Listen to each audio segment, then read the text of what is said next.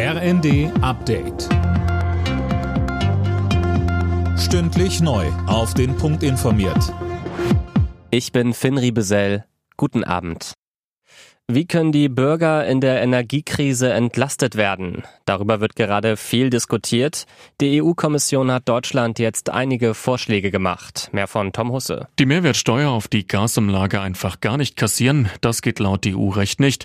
Aber Brüssel sagt, wenn der Bund die Einnahmen wieder an die Bürger zurückgeben will, das geht. Oder natürlich von vornherein gar nicht erst eine so hohe Gasumlage kassieren. Dann verpufft allerdings der Hilfseffekt für die Gasunternehmen, die ja durch die Umlage geschützt werden sollen. Entlastet werden sollen die Bürger aber auf jeden Fall. Das hat der Kanzler schon versprochen.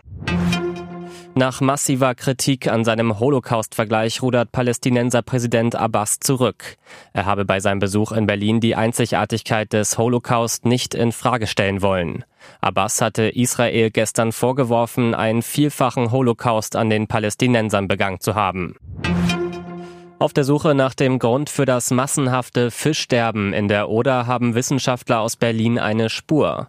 Im Kasten, sie vermuten inzwischen, dass eine giftige Algenart die Ursache sein könnte. Ja, und diese Algenart wurde bei Proben in der Oder nachgewiesen, heißt es auf unsere Nachfrage beim Leibniz-Institut für Gewässerökologie und Binnenfischerei. Und die Alge kann unter bestimmten Voraussetzungen Gifte bilden. Ob nun tatsächlich das Gift der Alge oder doch etwas anderes das Fischsterben ausgelöst hat, wird noch geprüft und das kann noch ein paar Tage dauern. Der erste Trainerauswurf in der neuen Fußballsaison ist perfekt. Bundesliga-Absteiger Arminia Bielefeld trennt sich von Coach Uli Forte.